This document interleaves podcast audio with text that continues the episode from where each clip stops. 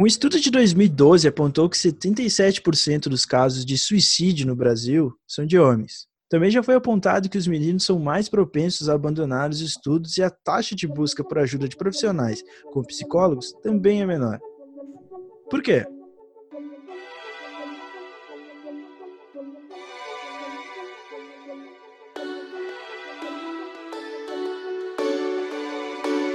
Eu sou o Thiago Menezes e hoje eu tô aqui com duas convidadas muito especiais para a gente falar de um assunto um pouquinho mais sério. Boa noite, Gabriela Barbosa, tudo bem? Boa noite, tudo bem? A Gabriela Barbosa é a Gabi, como eu chamo ela. Ela é do site Se Toca Meu Bem, ela também tem um podcast excelente, tá começando agora, que é o Se Toca Meu Bem, que fala sobre sexualidade, sobre assuntos assim que tem uma importância muito grande a ser abordado no momento que a gente tá. Então eu acho nem precisa acabar aqui, já procura no Spotify aí, se toca meu bem que vale a pena salvar lá. E também estamos com a Isadora Matos, que é designer de jogos e minha companheira de outros projetos que ainda não foram lançados. Fiquem atentos. Como é que tá, Isa? Tudo bem? Tudo certo. Como eu falei, Isadora Matos da empresa Isadora Matos. Beleza. Tudo certo. Hoje a gente vai falar sobre a masculinidade dentro da cultura pop, como que ela é mostrada, como que ela é apresentada às crianças, aos adultos e a todo mundo. O sistema patriarcal em que vivemos também afeta os homens desde a infância. Um dos lugares onde isso começa é a cultura pop. Os estereótipos masculinos apresentados desde cedo tendem a forçar uma objetificação na construção cultural da imagem do homem. Seja no tanto que a cultura pop bate na tecla do machão, do superior e do agressivo, ou até no tanto que ela reprime quando qualquer tipo de aproximação com o feminino aparece, isso influencia em tudo. E hoje a gente vai apontar algumas coisinhas disso, que são alguns lugares comuns desses personagens. Eu separei aqui alguns exemplos que eu passei para vocês, mas vocês podem dar outros exemplos aí. E eu queria começar com o clássico, que é o Brucutu. O que, que é o personagem Brucutu? Ele é aquele cara machão, sabe? Ele vai pra guerra, ele tá sujo de barro, ele tá suado, ele tá de regata. Ele é muito agressivo e ele é muito foda.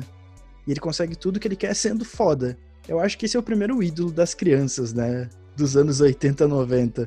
Infelizmente, tipo Rambo, tipo Schwarzenegger. O que, que vocês acham desse personagem? Bom, acho que o Rambo é um bom exemplo, é, o Rock também é um bom exemplo. Acho que mesmo em alguns filmes de super-herói existe essa, essa reprodução da masculinidade, do cara machão e fortão. É, é uma coisa que meio que limita a personalidade do personagem a ser somente isso, né? É o cara que não chora. Não, chorar é errado, chorar é coisa de mulher. E isso é romantizado de uma forma que mostra que ele ganha tudo desse jeito, né? Tipo, ele vence a guerra, ele salva os Estados Unidos, ele fica com a, com a gatinha no final, sabe? Então, é uma forma meio bizarra de mostrar uma imagem masculina, porque eu acho que ela meio que não existe, né? Vocês conseguem pensar num exemplo da vida real que realmente viva assim? não existe. É, é, foi criado esse estereótipo para poder vender a ideia de que a masculinidade é isso, o, o ser masculino é alguém forte, alguém rígido, alguém que, que tem um coração duro, alguém que está pronto para matar, para fazer tudo e não tem a né? Não tem a parte sensível, não tem a parte que toca os corações. É, a gente tem um, o resquício disso atualmente, acho que é o The Rock, né? Uhum. Ele, ainda, é, ele ainda é presente no, no cinema, a gente vê ele como um personagem, que o, o ator em si, ele deve ser um cara muito sensível, muito queridinho, mas o uhum. personagem do The Rock é algo muito muito rígido. Tanto que agora foi lançada aquela série dele da Netflix, uh, algo de Titãs, agora não lembro o nome exatamente. Uhum. É um duelo de por exemplo, uma coisa assim, uhum. que aí a galera do CrossFit, toda bombada, quebrando pedra, é, barra de ferro de não sei quantas toneladas. Então essa imagem assim bem rígida, bem forte, ainda permanece, querendo ou não, em alguns personagens. A gente volta para os anos 90, isso era muito forte, mas hoje ainda tem aquela galera que que tem público para isso, né? A gente sabe que tem público para esse tipo de, de personagem. O, o Homem de Ferro, eu acho que o Homem de Ferro é uma versão atualizada uhum. desse, desse estereótipo, né? Porque ele é totalmente inacessível, ele resolve tudo, ele tem aquela pinta de, de machão. Eu acho que ele é uma versão atualizada desse estereótipo. E ele é bem idolatrado, né? Isso que eu acho bizarro, porque ele vai na frente da, da, da câmera e fala: Eu sou um playboy, egocêntrico, filântropo, eu sou tudo isso e eu sou foda mesmo. Tipo, e as pessoas levantam e batem palma, tipo, cara, não é legal ele ser um babaca, sabe? É a bio do Tinder de muito cara solteiro. É. cara, eu lembro que tinha uma época que, nossa, rolou muito essa camisa com, com essa frase dele, sabe? Gente, sou um playboy arrombado, sabe? Porra. Uma coisa interessante você entrar no Homem de Ferro. Eu escrevo por um canal chamado Nerd News e de vez em quando eu falo sobre uma personagem chamada Capitã Marvel, que não se pode falar esse nome, porque ela é arrogante, nossa, ela se acha. E os caras ficam puto quando fala isso, porque ela é exatamente igual. O homem, inclusive, ela não é exatamente igual ao Homem de Ferro, porque ela não é babaca, ela é mais séria. Então, eu acho que essa, esses dois personagens estarem juntos nos mesmos filmes faz a gente pensar, tipo, por que sabe que ela tá errada e por que ele não tá? Porque a gente tá acostumado a ver o, vários Homens de Ferro desde sempre no cinema. Que esse é o papel dele, ser fodão. Como assim uma mulher tá sendo fodona? Não, né, gente? Entre aspas, por favor, eu não estou dizendo isso. a gente também tem o exemplo do MacGyver, né? O cara que pode tudo, com um clipe, um chiclete. e um Durepox. e ele faz uma bomba, explode e salva a mocinha. e salva a cidade. É, a gente tem. É, e assim, é, não só o cara forte padrão, né? O cara da regatinha, a gente também tem o, o super-homem, que é o cara que salva a cidade, que salva, que voa para poder voltar no tempo. Faz bastante sentido é um... isso. É, é, a gente tem. Ele é o mocinho, mas ao mesmo tempo ele é, é o homem, né? Ele uhum. é o macho padrão, hétero, do cabelinho arrumadinho, que salva a Lois Lane e, e é isso, entendeu? Todos querem ser. É, gente, todos querem ser, né? E só colocar o óculos que você não é mais. não, eu, eu acho que o Super-Homem é um exemplo perfeito, eu não tinha pensado nisso, mas ele é uma pessoa comum. E é só ele tirar o óculos e estufar o peito que ele fica foda. É tipo. E colocar a cueca por cima da calça. É. Sim. Antes de tu chegares, eu tava conversando com a Gabi sobre Brooklyn Nine-Nine. Brooklyn Nine-Nine tem um brucutu ali, né? Que é o Terry Crews. Mas uhum. ele é um exemplo positivo de brucutu, né? Dá pra gente dizer isso. É, ele, ele eu acho que aquele personagem dele tá ali pra poder tirar esse estereótipo, né? Uhum. Do cara que é, que é o fortão, que é o malvado, que é o, que é o cara feia, que é o cara que não que não é sensível, que não. Porque ele é muito fofinho. Ele, tem, ele mostra os sentimentos dele ali. E o uhum. próprio Terry Crews é assim, né? O próprio Sim. ator, ele tem, ele tem esse perfil, assim, de homem sensível. Ele, ele é designer, ele toca, ele toca flauta, ele é um cara muito fofinho. Ele é um cara bem engajado, né? Ele faz várias campanhas nas redes sociais dele. Uhum. Gabi, tu que tá assistindo milhões de episódios por dia de Brooklyn Nine-Nine, o que, que tu acha do personagem do Terry? Eu gosto muito do personagem do Terry. Eu acho que realmente ele sai desse estereótipo do que é esperado dele, né? Porque ele é todo grandão, então as pessoas esperam que ele seja esse esse brutamontes e ele demonstra muito carinho com as filhas dele, é, mostra esse conflito dele de tipo, ai, trabalhar e cuidar das filhas e ele sempre demonstra é, muito afeto, muito amor pela mulher dele. Então eu gosto muito do personagem. É, o Boyle também é um ótimo personagem, uhum. porque ele gosta de cozinhar, ele sabe a coreografia de single ladies, então ele é incrível também. Eu adoro o Boyle. Acho que o próprio Peralta também, né? Eu acho quase todos os, os, personagens. O Peralta também, ele é meio bobão, mas ele também não, não reproduz muitos. Não tem momentos de, de machismo dele. Ela, ela aborda vários assuntos também. É que assim, é, eu gosto de ver eu, não, eu, acredito que vocês também são pessoas lindas, cultas, inteligentes. É, e e eu, eu, gosto de ver as séries além das camadas super, é, superficiais, né? Uhum. É, existe a parte de entretenimento ali, é, para quem quer só dar uma risadinha, tá ali, né? Mas quem quer aprofundar assuntos, é, eu acredito que o Brooklyn Nine-Nine ele toca em pontos muito importantes da sociedade e ele ele mostra que existe a mulher durona, o homem frágil, o homem, o, o homem homossexual, né? A pessoa homossexual, ele pode muito bem ser uma pessoa durona, ele não tem que ser exatamente Sim. aquele perfil que a pessoa vê, que existe aquele, como que chamam? Pet, né? Que a galera zoa, né? Que sempre tem, existe aquele estereótipo do, do homem homossexual, que é o companheiro da mulher, da mulher poderosa, da patricinha, e não, ali o, ali o, o, o comandante, esqueci o nome dele. O Holt? O Capitão Holt? Holt. Capitão Holt, ele, isso, ele é, ele é, não é o, o, a visão padrão que as pessoas têm de um, de um homem homossexual. É um homem homossexual, negro, que está querendo subir de cargo, subir a posição e lutou para poder chegar na posição que está eu acho que existem vários. É, assim, ó, para mim é um prato cheio para quem quer aprender é, sobre a vida, né? Sendo não é uma série de humor, mas você aprende muito sobre a vida. Não, é, e o humor é uma forma ótima de colocar essas reflexões dentro da casa das pessoas, né? Porque é, é leve, te faz pensar. Um maluco no pedaço fazia isso comigo sempre, assim, porque ele trazia muitas questões muito importantes de uma forma leve, sabe? Eu acho que Brooklyn Nine-Nine tá fazendo isso também e isso é muito bom.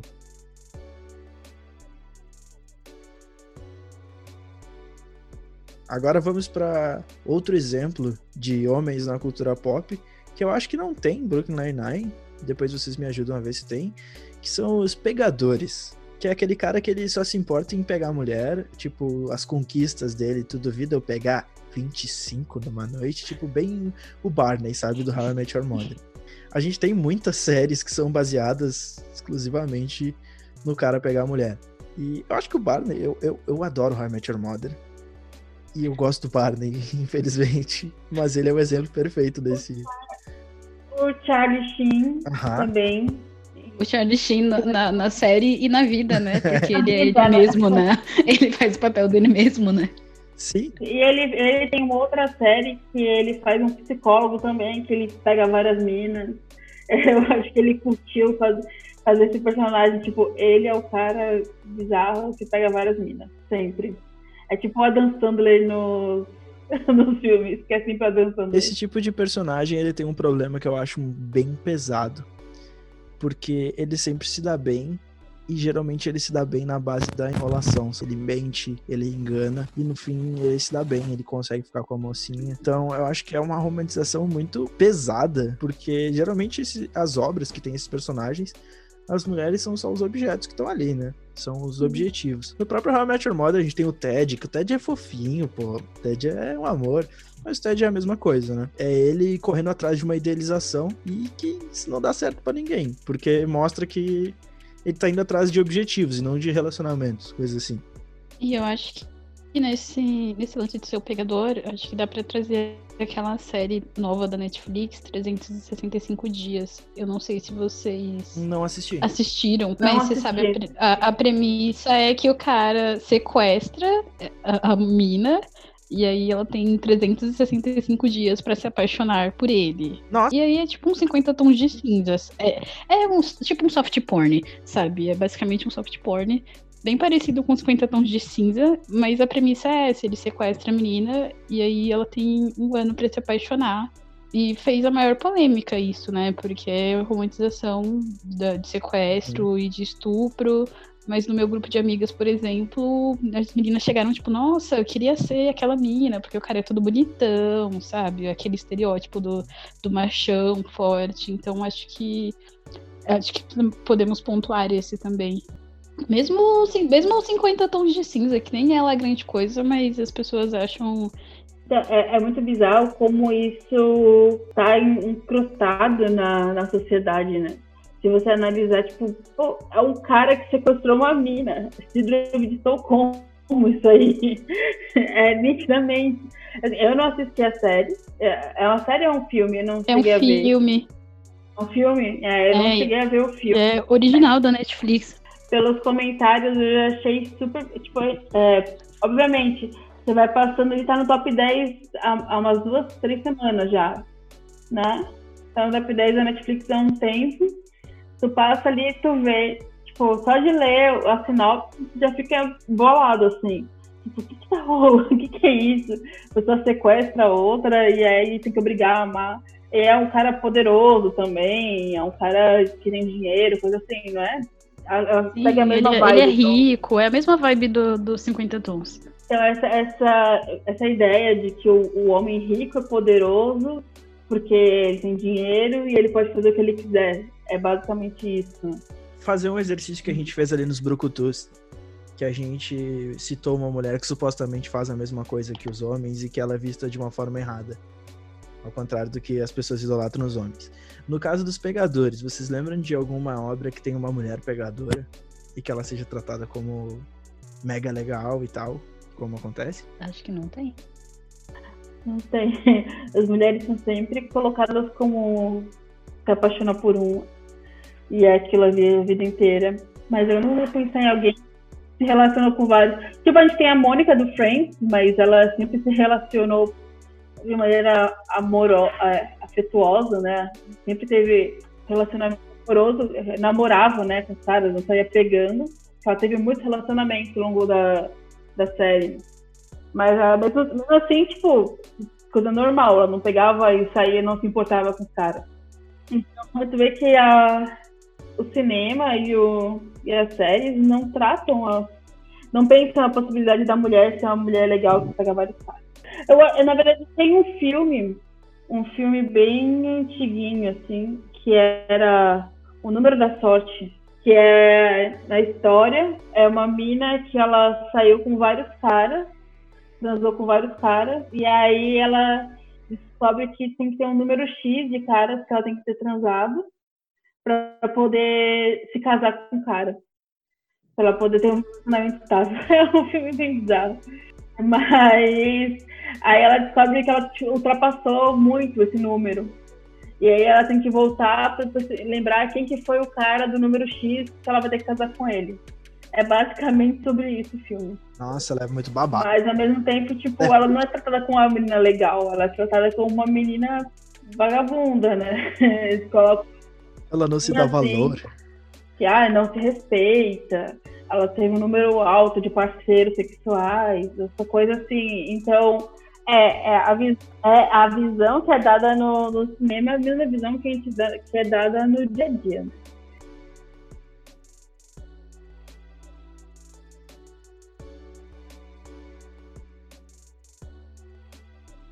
Eu quero aproveitar que a gente tá no, no pegador e pular pro irmão do pegador, que é o apaixonado incompreendido.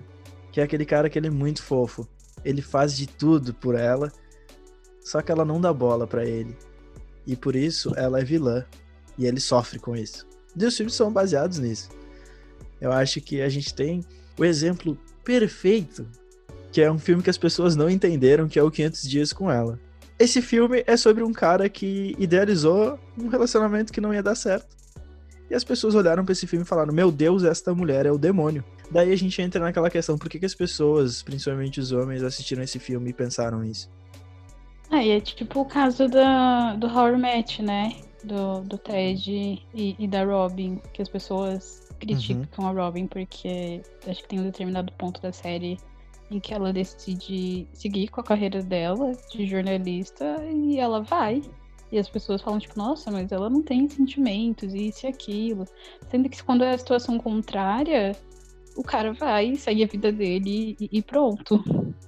O Ross, que ele sempre é aquele cara apaixonadinho pela Rachel. A gente tem no Diabo Veste Prada, que a, que a Andrea, a Andy, no Diabo Veste Prada, ela tá em ascensão na carreira dela e tem o, o namorado dela, fofinho, queridinho, que é cozinheiro, faz comidinha para ela, que ele fica indignado pelo fato dela estar tá ascendendo profissionalmente e tá meio que de, estou fazendo aspas com os dedos, deixando ele de lado. Sendo que, na verdade, ela sempre quis é, ter uma carreira, ter uma carreira profissional bem, bem estabilizada, e quando acontece isso, o cara se sente deixado de lado. Mas é só, tipo, a ascensão da mulher, nada mais que isso. Eu acho que a parte mais complicada disso é porque isso é a base do discurso em céu, né? Do tipo, ela não quer ficar comigo, eu vou me revoltar e virar o Coringa. A friend zone. a friend zone. A, a, a famosa friend zone. Eu acho que não, não, é, não existe friend zone na, da maneira que é falada, sabe? Friend zone como, ai, eu faço tudo por ela e ela não me dá bola. É, e é, muito, é uma visão muito machista, né? Porque, tipo, ai, porque quando o cara é sensível, ele parece que ele tá fazendo um, um favor, né? Que ele, nossa, eu sou sensível, não sou um macho escroto que nem os outros caras e você não quer ficar comigo? Como assim? Nossa, eu te trato que nem gente e tu não quer dar para mim. Como assim? É, é exatamente isso. Nossa, eu que prestei meu lado.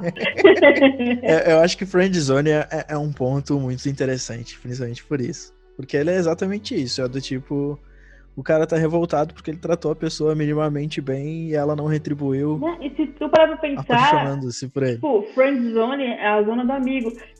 É a pessoa que quer ser tua amiga. Pela amizade. É, tu não tipo... pode ser amigo agora é aquela ideia, é, é, aquela ideia antiga também, de que tipo, homens e mulheres não podem ser amigos. Que a menina, a menina que o cara tá conversando, uhum.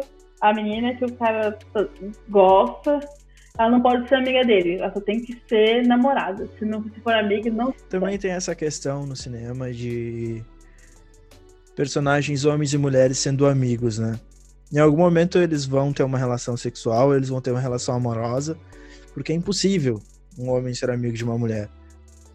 E eu acho que o cinema bate muito nisso. A gente pode pegar até o próprio Friends, que tá. O Friends tá aparecendo em todos, assim, tá fazendo bingo, né? De. Todo mundo se pegou no Friends, né? Gente, eu não vi Friends. Ah, tu tá certíssimo. Primeiro que isso. Não, Friends, eu, eu, ri muito com Friends uh, ao longo da minha vida, não posso ser ingrato, mas olhando para trás eu vejo, assim. Friends é um grupo de seis pessoas, talvez eu esteja contando errado, seis pessoas brancas, brancas ricas, de alguma forma elas são desempregadas e moram no centro de Nova York, ah. num apartamento irado. E o nome da série é Amigos. Mas todos eles, em algum momento, tiveram uma relação amorosa. Porque, afinal, nossa, homens e mulheres morando juntos, lógico que eles vão virar casais. Tá tão óbvio, né? o... Tem uma, uma série que eu, que eu assisti recentemente, na HBO, né, tipo, não, uhum. na Amazon, que é Little Fires Everywhere. É uma série muito boa, muito boa mesmo.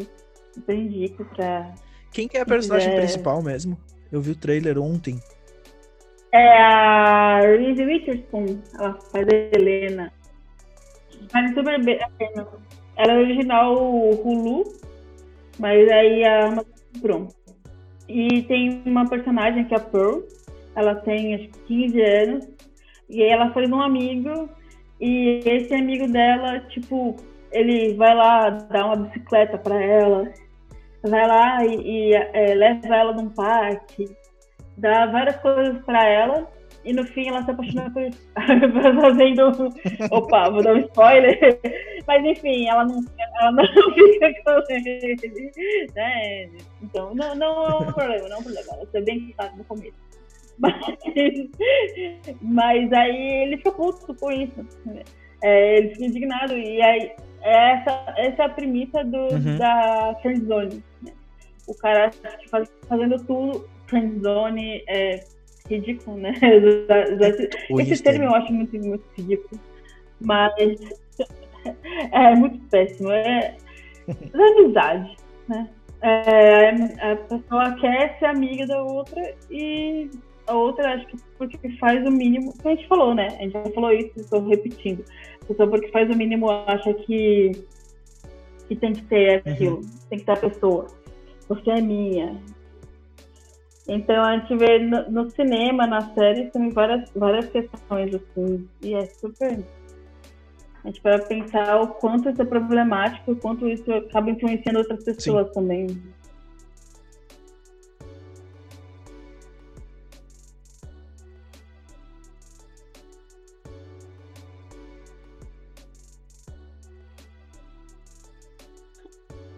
Outra figura que é muito presente, às vezes ela aparece como pegadora e às vezes ela aparece como apaixonada e incompreendida também. Mas essa pessoa, ela é o homem inconsequente. É aquele cara de 45 anos que ele é muito louco, ele, ele sai do trabalho e fica bebaço, nossa, Las Vegas, uhul. Vou trair minha esposa. E, e falando em Las Vegas, eu acho que o exemplo perfeito disso é o Se Beber Não Case, que é um filme muito adorado é, tipo, as pessoas gostam muito de se beber não case. que as pessoas conseguem assistir isso hoje em dia ainda? Então, eu não sei se eu assistiria hoje em dia. Eu também não. Eu acho que eu tenho um pouco de senso crítico agora. Sim. tipo, a, o, filme é baseado em fazer a loucuragem, ficar muito louco, comer puta, jogar, ficar louco. Tipo. E são três filmes, né? São três. Tipo. Não. E... Eu, tenho que, eu tenho que admitir que eu já assisti um no cinema até. Foram outros tempos. Não, mas muitos filmes, eu acho que nós todos temos a mesma média de idade. Então vocês devem lembrar do, dos queridíssimos filmes do American Pie. Nossa. Que eles eram basicamente. Chorume, né? Tipo, eu sou babaca, mas é porque eu sou inocente. Sabe? Eu estou Pronto, aprendendo. Eu sou adolescente terminando ensino médio. É, tipo, só que eles têm 45 anos. Tudo bem que isso são filmes feitos para adolescentes, mas exatamente o adolescente cresce achando que aquilo é o comum, já que os atores que interpretaram isso têm 50 anos. E o American Pie também são vários, né? São? Sim, é, é, tem o, o, o, principal, né? Uhum aquele com Jason Biggs. tem o principal dele e depois tem vários outros consequências assim que vão de uma maneira muito estranha para a faculdade. Outros é o primo do primo de um outro lá começa a fazer um filme também.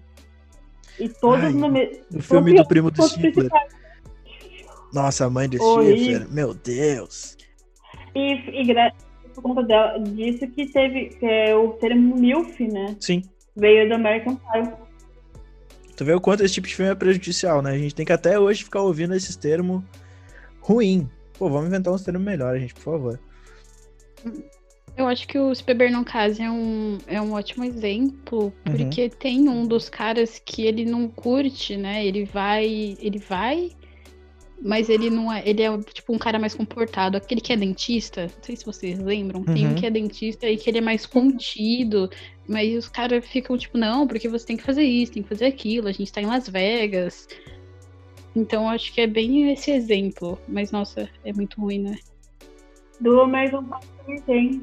Do American Pie tem aquele menino que tem a namorada, que ele não quer trair, que ele não quer transar com outra, que ele é o menino bonzinho que ele tá, tá se guardando pra, pra transar.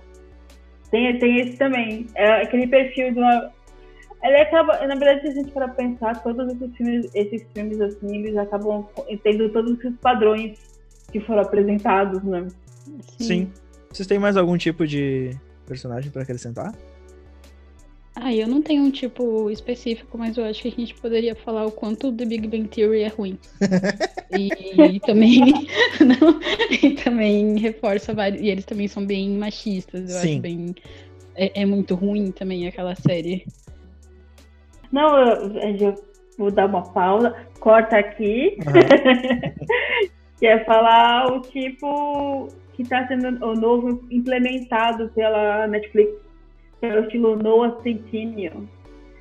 O menino bonzinho, o menino que tem sentimentos, o menino que, que entende. Nossa, a gente. Porque a, a gente vai acabar no guri do Instagram, do, do TikTok, né? Eu tenho certeza.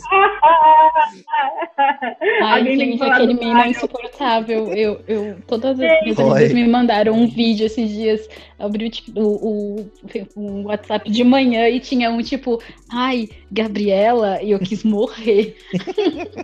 eu, vou, eu, vou, te dizer, eu vou te dizer que assim, ó, eu primeiro eu achava ridículo. Aí depois de tempo de tanto ver, eu comecei a pensar, falei, pelo menos ele é tipo bonzinho, sabe? Não é esse sarrador profissional. não é esse, esse, tipo de gente.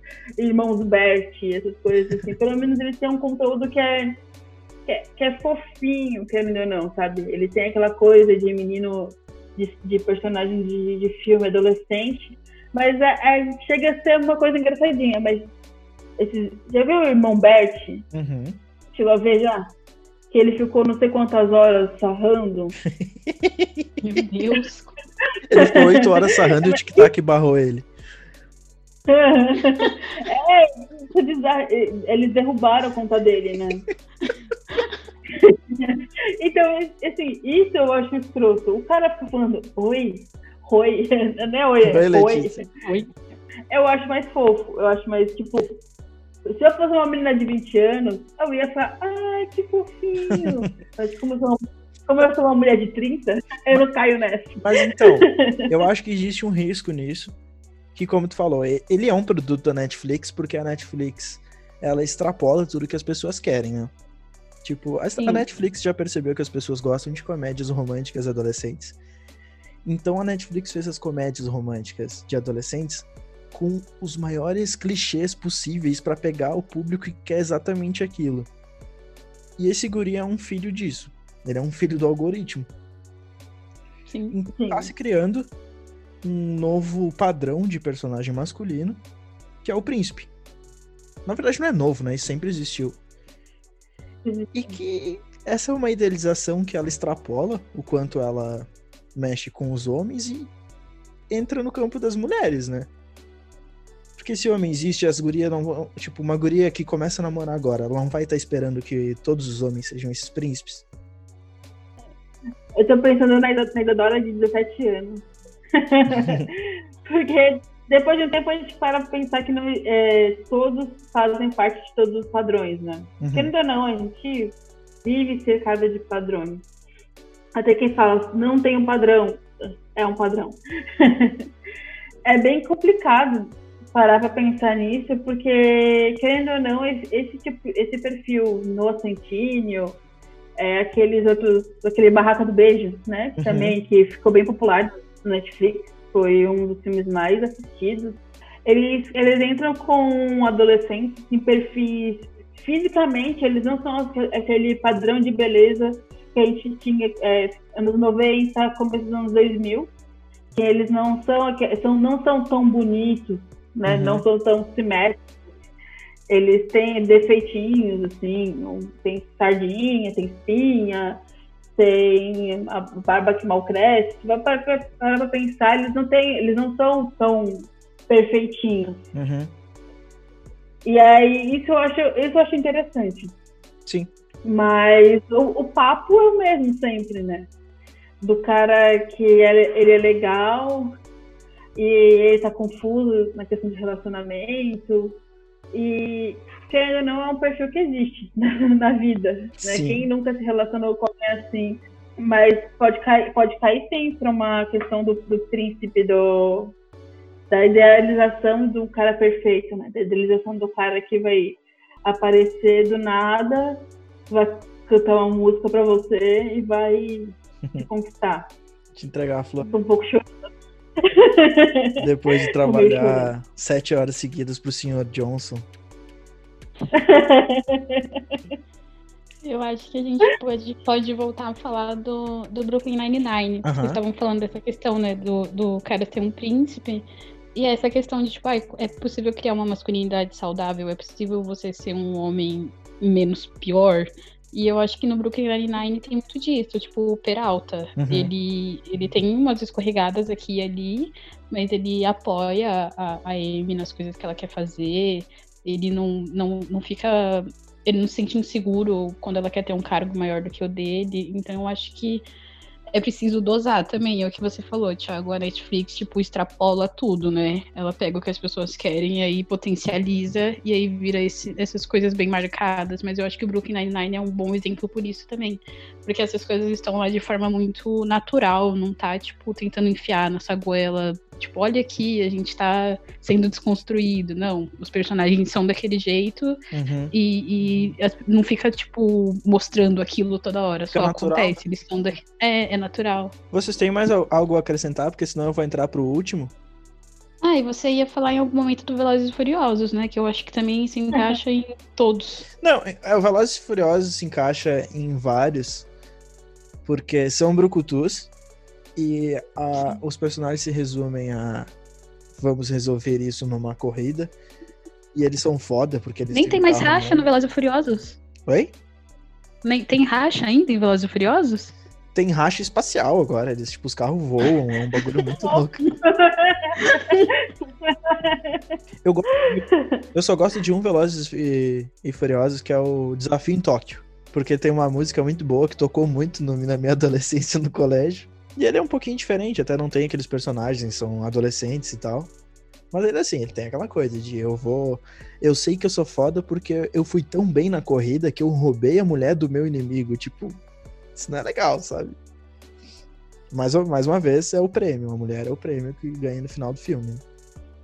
Hum. Então, eu queria falar com vocês sobre a minha questão sobre como eu, como homem, vi tudo isso. Eu cresci sendo uma criança gorda, que tinha muito menos dinheiro que os colegas e que não sabia falar nem com a família. Então, eu não me encaixava no brucutu, no pegador, no inconsequente Talvez no Apaixonado e Incompreendido, porque eu admito que até uns 5 anos atrás eu me identificava com o Ted Mosby, que é um babaca, hoje eu vejo isso. Então, lá no começo do podcast, eu falei sobre os dados, né? Que o número de suicídio entre meninos e homens é muito alto. E também um dado que chega a ser. que conversa com esse é que a porcentagem de homens que procura terapia é muito menor do que a de mulheres que procuram terapia. E isso tudo começa nessa construção que a gente vê desde pequeno, de que o homem não chora, o homem ele não tem sentimentos. Tipo, como assim psicólogo se eu posso resolver isso numa mesa de bar bebendo loucamente, sabe? Tem várias questões que afastam os homens da, da aproximação com o lado sentimental deles, afinal, os sentimentos é coisa de mulher, e tu ter qualquer coisa de feminina em ti é errado, porque é isso que a cultura fala, do que os nossos pais falam, do que a religião principalmente fala.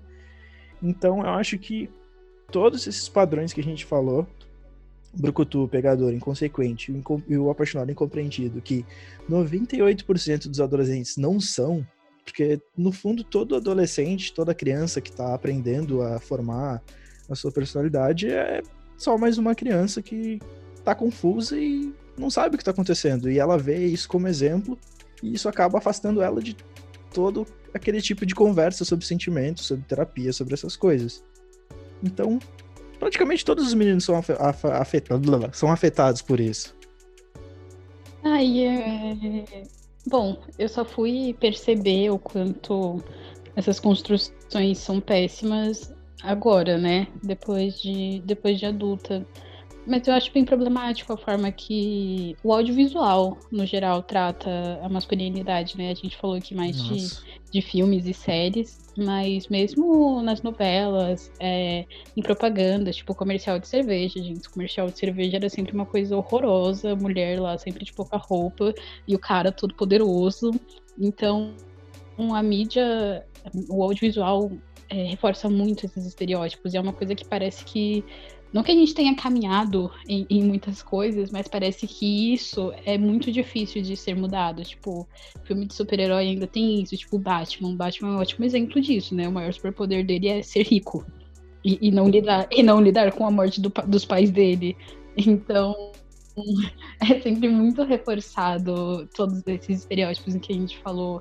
Eles estão em, em absolutamente todos os lugares. E quando não está, quando tem um homem que é mais sensível é, ai, a menina, a menina debocha dele, às vezes até a personagem feminina debocha dele, não é levado a sério quando o homem é sensível, não existe a construção de um homem sensível e que isso seja tratado de forma natural.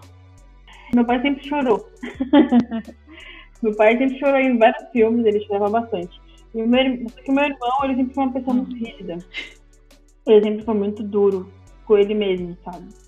E aí uma vez, uma vez eu estava assistindo. Tentando não lembrar qual filme que a gente assistiu. Era algum filme de, de Marley e eu. e, aí, e aí eu vi o meu irmão chorando, assim. Aí eu fiquei tipo, você tá chorando?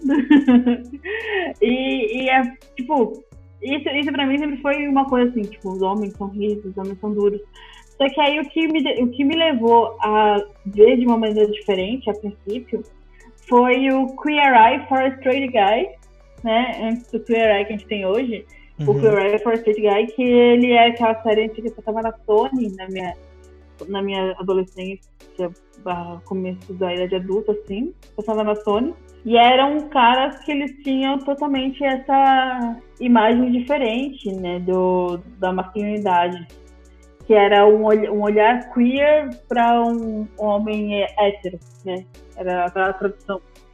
Então, primeiro vinha esses caras mais duros. E aí hoje a gente vê essa segunda leva dessa, dessa série, né? Essa renovada do, do Queer Eye, só, como Queer Eye. E a gente vê como ocorreu essa mudança. É, não sei se vocês assistem, assistem é, acompanham a Queer Eye. Eu adoro Queer Eye. Queer Eye me faz chorar uma vez então, por semana. É isso, sabe? é, você vê que até os personagens, as pessoas que participam do. Não só os, o Fab Five, né? Que eles são homens maravilhosos, maravilhosos, uhum. querem ser amiga de todos.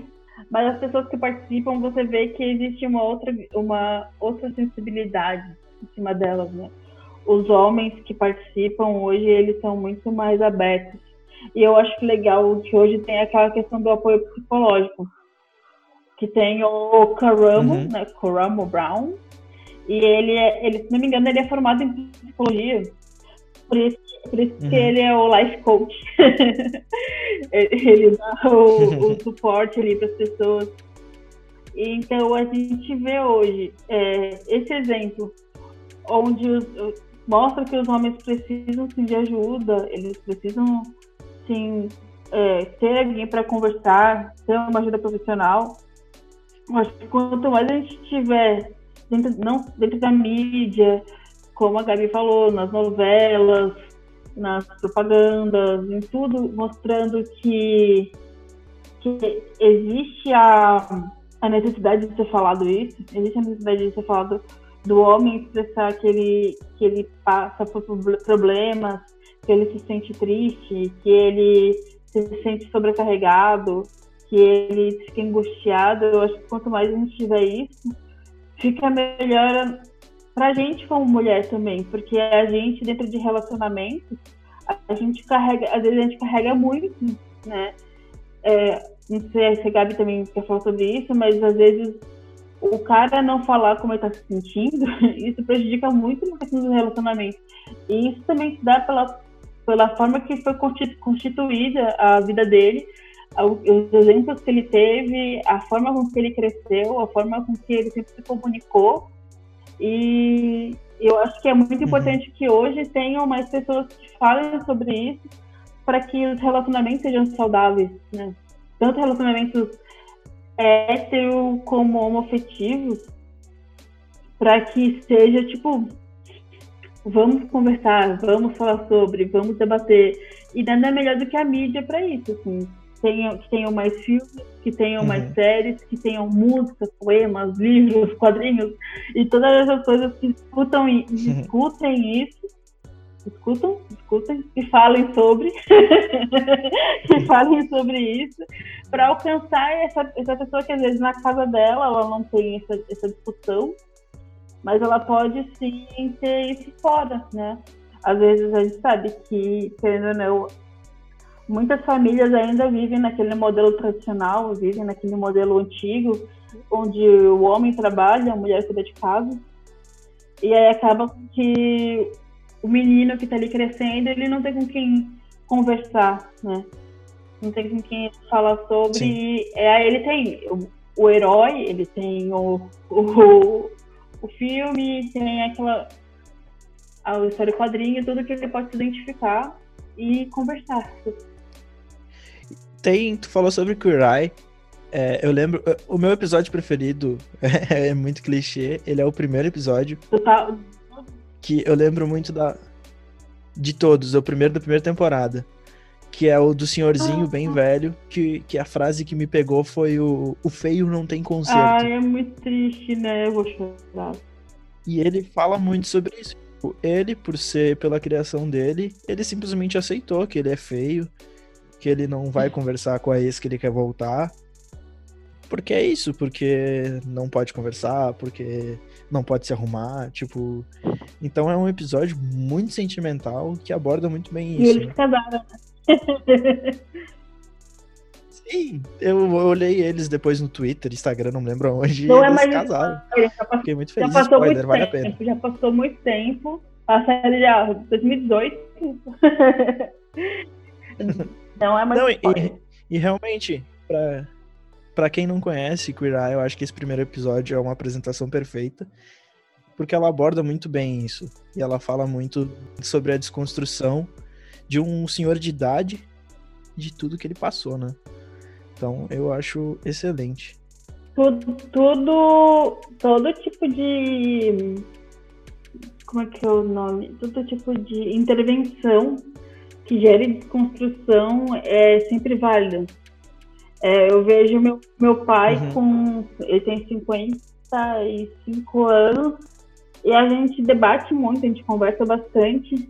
Ele, ele cuida de um, de um centro de reabilitação para dependentes, uhum. codependentes químicos e outro tipo de dependência, né? Químicos. E aí ele fala que todo dia ele aprende um pouco. É, às vezes uhum. a pessoa ela é dependente e aí vai entender o, a fundo o que acontece e tudo mais. E eu acho que se meu, meu pai, ser cara do Eye, se ele tem essa capacidade de se desconstruir, eu acho que qualquer um, qualquer um que esteja disposto a ouvir, a conhecer e aprender, vai conseguir também né? E dentro dessa masculinidade uhum. que é tóxica, às vezes, na maioria das vezes, não, não por só culpa da pessoa em si, mas pelo meio que ela foi inserida, é, se dá pelo, pelo meio que ela está inserida. E quanto mais bons exemplos e quanto mais conteúdo positivo, coisas que, que pode agregar, é válido. Seja na mídia, quadrinhos também, né? É, Qualquer uhum. coisa, música, música principalmente, a gente escuta muito, a gente passa o dia inteiro ouvindo música, eu pelo menos passo o dia inteiro ouvindo música e sempre estou ali escutando, pensando, o que você está querendo falar com isso? A gente vê muito o, o Emicida, né? O Emicida é um bom exemplo de, de pessoa que está em, em, constante desconstrução e aprendizagem. E ele sempre fala isso, é Emicida, é jogador de D&D, é RPGista. Uhum. ele é um bom exemplo, né, de um homem que que, que sa, saiu, é, que é coisa do homem da periferia, né, que sempre tem que ser o cara duro para poder batalhar contra eh, na vida, né, para poder ter a ascensão dele como ascensão profissional, ascensão, ascensão pessoal. E aí dentro disso vem várias desconstruções. O Mano Brown também, esses dias, há um tempo atrás, ele falou que várias uhum. músicas dele que falavam que falavam mal de mulher, eles cortaram, né? Eles não falam, cantam mais essas músicas. Então, uhum. é, dentro da, da mídia, do, do, universo pop, é sempre válido, sempre válido debater isso, conversar e escutar supla. Na conexão Nova York e Cubatão. Maravilhoso, eu tava vendo hoje no Twitter isso. Gente, o melhor vídeo Ai, do dia. Da pessoa, salvou a quarentena. Vou deixar o vídeo do Supla aí no, na descrição também. Não tem nada a ver com o assunto, mas eu vou deixar. Gabi, tens algo para acrescentar? Ai, amigo, eu acho importante essa discussão, que a gente tem essa discussão nesse espaço seu que fala sobre cultura pop e, e quadrinhos, porque é o que a gente estava falando antes da gente começar a gravar, né? Do público do Nerd uhum. News ou do público do Omelete, que é o, uhum. é o uhum. nerd branco padrão e que ele não aceita qualquer coisa que não, que não seja isso, né? Que não seja o Homem de uhum. Ferro ou que não seja o Batman. E quando alguma coisa é diferente disso, ele, ele surta. Então eu acho que é importante ter essa discussão dentro desses espaços também. E Sim. que as pessoas consigam ver é, séries e filmes com esse senso crítico também, né? Que nem a ah, Brooklyn Nine-Nine. É comédia, é. Mas trata de, de vários assuntos importantes com, com uma leveza. É, a televisão também, o maior veículo de comunicação em massa é a televisão. E aí, tipo, ai, nem todo mundo tem acesso a ouvir esse podcast. Então, é, a televisão tem um papel importante nessas discussões, porque se essas coisas estiverem tiver pauta na televisão, outras pessoas para além da nossa bolha vão conseguir discutir isso. É tipo quando acontece alguma coisa no Big Brother, que aí todo mundo comenta, né? Você vai conversar com sua mãe e ela vai falar do negócio que aconteceu no Big Brother. Então, é importante uhum. que essa discussão esteja nos veículos de comunicação em massa também e nesses espaços é, de cultura nerd e, e, geek, que tem uma galera que ainda não, não caminhou muito, né? Que ainda tá com aquele pensamento super machista. Os bazingueiros, né? Sim. Não acredito que eles vão mudar, não, mas a gente continua tentando. Antes de encerrar, só um exemplo sobre o público que a gente trabalha é, alguns, alguns meses foi dito que o Robert Pattinson estava passando a quarentena dele comendo e assistindo TV. E as pessoas ficaram indignadas. Como assim o novo Batman não vai ser trincadaço? Ele vai ter barriguinha? É, esse é o público. Aí é tipo o Thor. A piada com o Thor ficar gordo, né? No, é no Nossa, Ultimato. Sim. Que ele tá eu gordo, queria né? Thor fosse para sempre gordo, porque ele é maravilhoso Ai, daquele jeito. Com aquela barba dele embaçada, ele tá perfeito. Mas não vai ser, né? Ele vai ser gostosão de novo no próximo filme. Não, é, aí tá, tem que quebrar isso aí. Que o gordo pode ser gostosão. Ser gordo, claro que pode. ser gordo e ser gostosão é... não são coisas diferentes. Eu mesmo sou gordo e sou gostoso. Meninas, muito obrigado pela participação de vocês. Eu fico muito feliz. Eu acho que vocês duas sabem o quanto eu admiro vocês há, há um bom tempo. O trabalho de vocês. Então, estou muito feliz de ter o meu primeiro podcast com mais de um, uma pessoa. Falando de um assunto importante e com duas pessoas que eu sei que são, que eu admiro muito e que tem muita coisa boa para acrescentar. Então, obrigado, Gabi. Obrigado, Isa. Espero que vocês voltem. E agora eu quero que vocês deem as redes sociais de vocês, porque vamos bombar no Instagram e que eram recebidos. É. Gabi, me diz suas redes sociais, por favor. Ah, eu vou deixar a minha rede social profissional, tá? Que é arroba se toca, underline meu bem. E aí tem Instagram, também estou no Spotify e em todas as plataformas digitais. Olha que chique. Multimídia, isso aí. e vocês, Adora? Onde, onde encontramos você na internet? Não, eu tô no Twitter todo dia, toda hora, tô ali comentando no Twitter. Já sou quase, sou uma twitteira profissional anônimo. Mas todas as redes eu sou Isa Adora Mato. Dois As, né? Tudo, Tudo junto? Isa Adora Mato. É, é, uhum. Tô em Instagram, Twitter, Facebook nem uso, mas estamos lá. É isso, sempre falando, sempre sendo polêmica e postando foto de gato. Que é pra isso que serve, né? Internet. Ai, gosto, já vou seguir. meus gatos.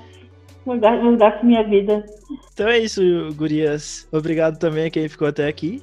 Comentem aí o que vocês acharam, que vocês tenham mais algum exemplo de, de personagem ou que vocês queiram falar sobre alguma coisa. E obrigado. Curtam o Etuino, sigam o Etuino no Instagram, quem não conhece, tem o Itwin também está no Spotify, em todas as plataformas. Graças a Deus, a Anchor finalmente me colocou em todas as plataformas. Então procurem Guia Itwin de entretenimento para quem chegou aqui de paraquedas. E é isso. Obrigado, gente. Obrigado, hum. meninas. Até o próximo. Beijo.